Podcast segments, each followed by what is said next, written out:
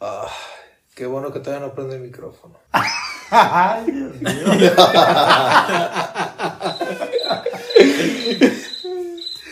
Oye, ¿y si se graba todo por separado mejor?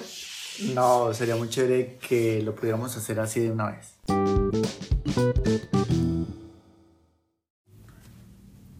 Hola, ¿qué tal? Mi nombre es Carlos. Mi nombre es Gerardo, ¿Y quiénes somos? puros jóvenes. Puros jóvenes. Bueno, hace un par de, días escuchamos en el, en el primer podcast de la introducción sobre qué se iba de qué se iba a tratar nuestro primer episodio. Y a ver, este Carlos, cuéntanos un poquito de, qué sentido vamos a hablar hoy. Hoy vamos a hablar del sentido de la vista, eh, como ya lo habíamos dicho en, en el intro. mm, Nosotros queremos ir trabajando cada uno de los sentidos. Y esta vez, en esta ocasión, vamos a tratar de dar algunos ejemplos y algunas ayudas que nos pueden servir para, para ver cómo vamos a purificar la vista. Claro. Bueno, de primera impresión, eh, para purificar la vista, eh, uno se imagina, o sea, purificar la vista de, de, de actos impuros. Eh, ¿Hay algún otro, alguna otra manera de cuidar la vista o de, otro, o de otras cosas? Sí, pues normalmente sí se cuida de no caer en la impureza con nuestra vista, sí, porque pues podemos caer muy fácilmente.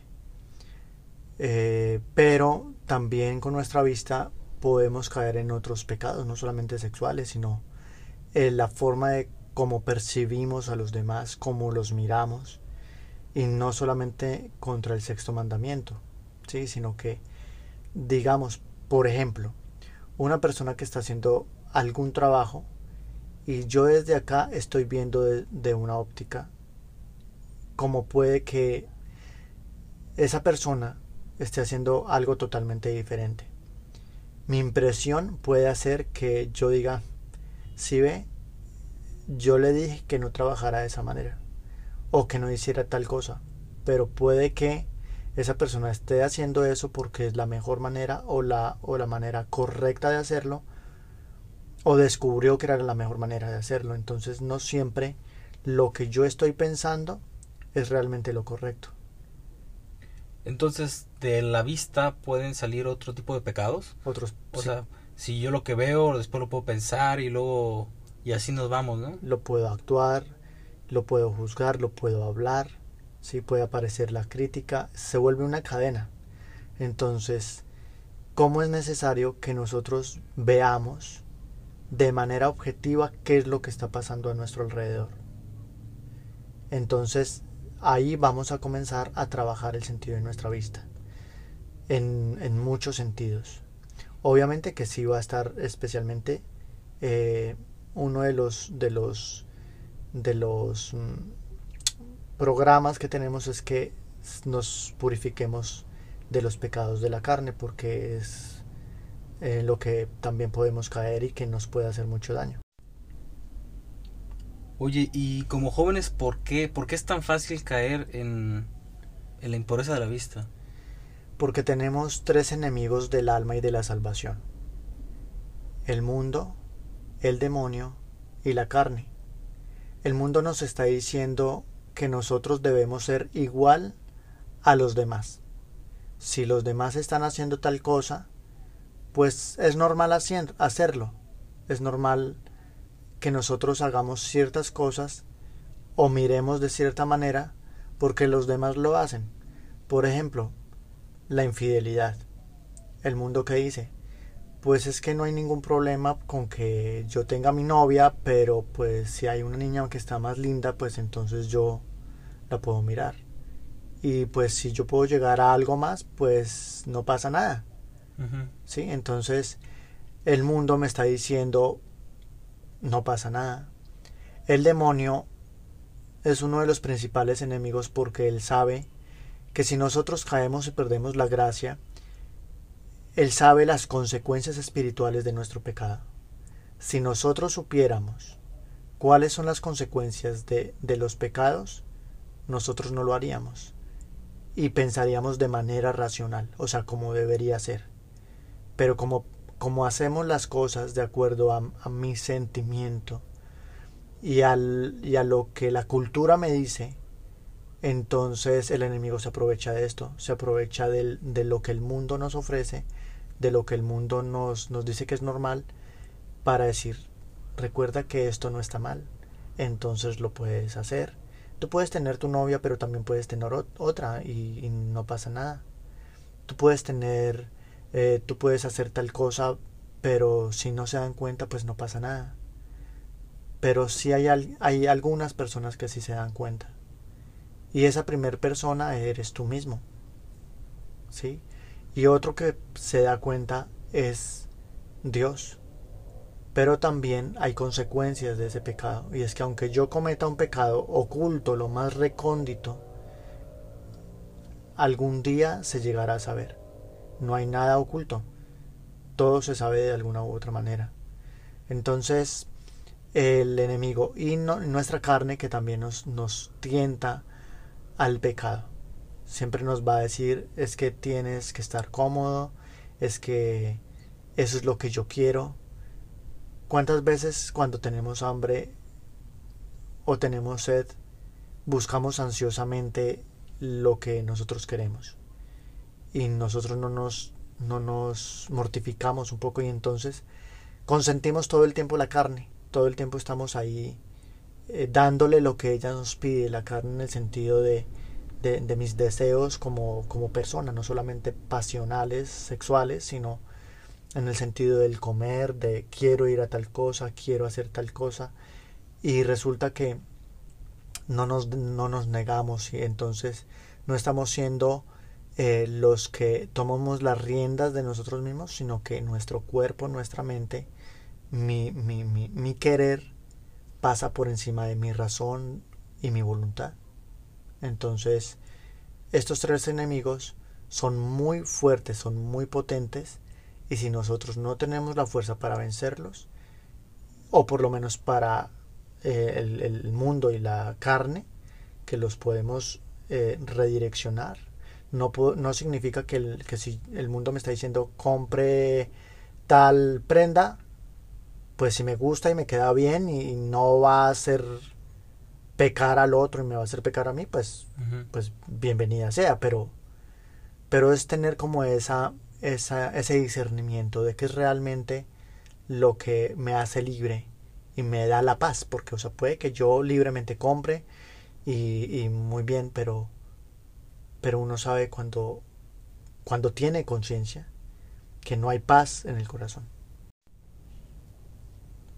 Oye, y nosotros como jóvenes en esta sociedad ya tan tan sexualizada, que ya todo es tan tan común y tan, tan normal, ¿Cómo le podemos hacer para, para limpiar y cuidar el, este sentido, este sentido de, la vista?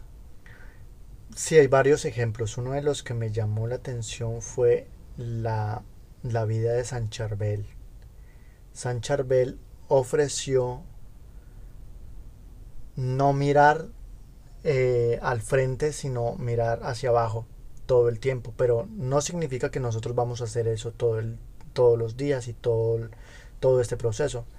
Pero sí, ante algunas tentaciones que podamos tener y que percibamos que, que, hay algo que me gusta y que quiero ver, ¿por qué no más bien agachar la mirada? Claro. Sería una, una idea muy buena de... O distraerla, ¿no? De distraerla o mirar hacia otro lado. Aunque yo quiera y mi voluntad desee, ¿sí? Y pues puede ser un buen ejercicio. La otra es Em, podría ser eh, no mirar algunos programas que me gustan ver. Que no son malos, pero que me gustan ver. ¿sí? Entonces, por, por eh, ofrecer aquello que me gusta. Hay otras que puede ser las que, las que eh, digamos, sé que son malas.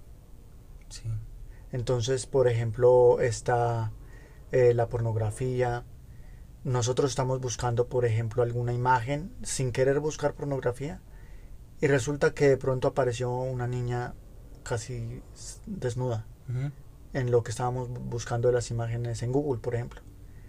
Entonces, eh, ir buscando eh, o sea, lo que necesito, porque no, no podemos salir de lo que necesitamos, pero sí, eh, si me encuentro con imágenes así, tratar de, de, de, de no demorarme para no caer en la tentación de ver esa imagen. Ok, es- entonces no es, no es, es, es desviar la atención, ¿no? Porque hoy en día en las redes sociales, en, Google, en muchos lados, ya te aparecen auto- automáticamente sin buscar este contenido sexual o, o contenido que te puede llevar a contenido sexual. Entonces sería desviar la mirada, ¿no? Distraerla, entretenerla en otra cosa. Ajá, Porque, distraernos. porque no... Sí, sí, o sea, distraernos. distraernos en, lo, en, en otra cosa que puede ser mucho más buena que eso y que, que podría ayudarnos. Otra es, em, por ejemplo, cuando nosotros juzgamos, que eso ya lo habíamos hablado un momento antes, y es la, la facilidad que nosotros tenemos de juzgar, de juzgar al otro y de, habla- y de, y de hablarlo, ¿no? Sí. de hablarlo. Entonces es muy fácil que, que lo que yo esté percibiendo el otro lo manifieste y, y comienzo a, a pecar más. Entonces, eh, no, no darme el lujo o la oportunidad de, de juzgar. Simplemente, listo, está bien, se- eh, siento la tentación de juzgar, desvío la mirada y, y- y trataré entonces de, de no hablarlo, por lo menos de no hablarlo. Así por dentro esté sintiendo la tentación. Sí, o sea, no llevar, o sea, si ya caí, no, no, No cometer llevarlo, otro pecado. no cometer, no llevarlo a otra, a otro sentido, ¿no? A la mente y después a- al, acto, ¿no? Al acto, sí. Entonces, sí, se vuelve una cadena. La idea no es caer en eso. Oye, y, y, y cómo yo puedo, puedo ayudar al prójimo? O sea, no solamente cuidar mi sentido de la vista, sino el de mi hermano, el de mi vecino, el de mi compañero de trabajo, este, ¿cómo, cómo lo puedo hacer yo? Puede que no tengamos pecados tan graves como otras personas o que nosotros también hayamos pecado en, en esos mismos pecados, ¿sí? Entonces, si voy a dedicar este tiempo a la purificación activa de mis sentidos y los vengo trabajando, también, ¿por qué no pensar en, en los otros y decir, bueno, Señor, también te ofrezco esto que me estoy negando por aquellas personas que en este momento están ya muy adelantadas en el pecado, Sí. que ya no tienen, su voluntad está tan frágil y ya no sienten esperanza de querer, aunque desean, no seguir cayendo en, en- esas, en esas acciones, pero ya no saben qué hacer. Entonces, ¿por qué no poder, poder hacer que lo que yo esté haciendo en este momento de no ver televisión, por ejemplo, puedo decir no voy a ver televisión por aquellos que de pronto en este momento están viendo a un niño o a una niña de poca edad con deseos sexuales y que mañana la va a violar. Y que yo puedo decir Señor te ofrezco esto para que aquellas personas que están a punto de caer en el pecado tú les dé las, las fuerzas y la gracia para que no cometan un error incluso contra aquellos que son inocentes podría hacer un ejemplo en el cual yo puedo ayudar al prójimo Sea, ayudarme, ayudarte a ti mismo y al prójimo, ¿no? y al prójimo y también ser ejemplo sí Eh, sin llegar como al puritanismo pero si, si yo puedo dar a conocer por ejemplo con, con lo que ya aprendí en este momento con, con estos temas que estamos escuchando pues con mi ejemplo Sí. Sí, con mi ejemplo. O sea, si yo antes miraba y me reía de todo lo que veíamos como amigos, pues entonces podría ayudar a los demás a que, oiga, ¿por qué no más bien en lugar de hacer tal cosa que nos llevaba al pecado, ¿por qué no hacer otra acción que nos puede ayudar a fortalecer la amistad y hacer mejor bien para los demás? Sí, sí, sí. Bueno, entonces ya tenemos este un buen material para empezar a trabajar en esta semana en el sentido de la vista y, y bueno, somos humanos y somos frágiles.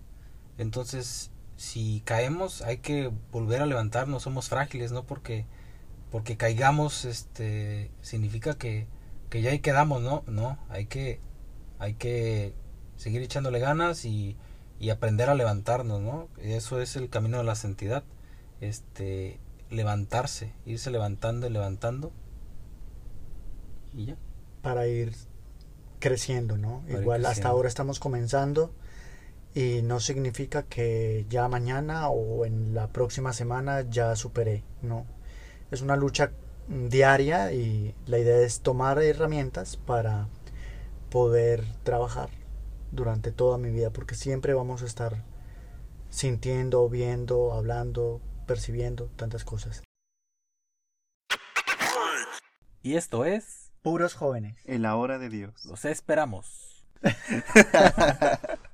ya vámonos.